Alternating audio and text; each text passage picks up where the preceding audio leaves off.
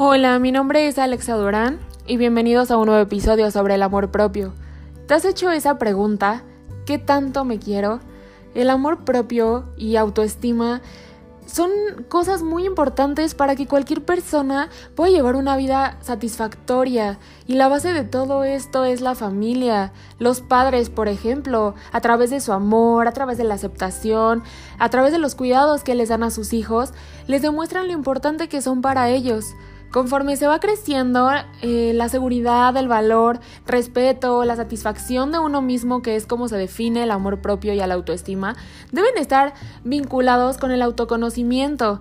Esto quiere decir que sabes cuáles son tus cualidades y fortalezas, pero también sabes cuáles son tus defectos y tus debilidades. Si no te conoces es porque no te interesas y probablemente no te quieras, pero si te amas estarás dispuesto a saber de ti, a aceptarte y a trabajar para reforzar toda aquello que te hace sentir completo, pero también a eliminar o cambiar todo lo que te limita.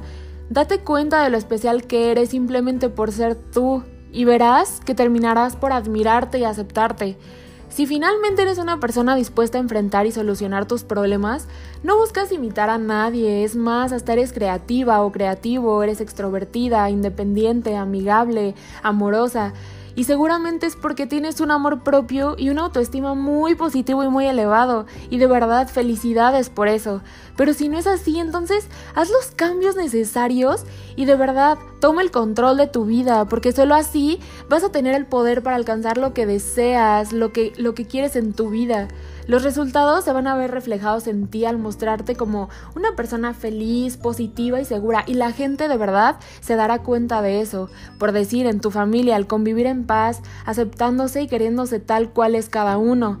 En el trabajo, eh, serás más realista, comunicativo, te adaptarás a los cambios, eh, controlando y pues evitando todo aquello que te estresa. En todas aquellas relaciones personales demostrarás que puedes ser un ser humano capaz de dar y de recibir. Seguramente en la búsqueda de, de, uno mismo se cometen errores y se tienen temores. Y es que sí, se vale tener miedo, se vale caer, pero más valioso es saber levantarse y tomar esa decisión. Solo piensa que si al término de cada día de tu vida te sientes orgulloso u orgullosa de ti, de lo que eres, de lo que haces. Además en tu interior, pues reina la paz. Eh, es porque pues tus valores y convicciones han intervenido. De lo contrario, lo sigues olvidando, continúas haciéndote a un lado, continúas haciéndote menos, aplastándote tú mismo. Levántate y dilo, yo soy importante, di yo valgo mucho, di yo estoy orgullosa o orgulloso de mí mismo, mis virtudes son, tengo la capacidad para, tengo miedo de esto, puedo cambiar esto. Realmente tú eres el único que tiene el poder para cambiar ese miedo que tienes y esas inseguridades, amándote, queriéndote, aceptándote. De verdad, te dejo este consejo. Si tú no te quieres, ¿cómo esperas que alguien te quiera? Tú eres el primero que, que debe de dar el paso.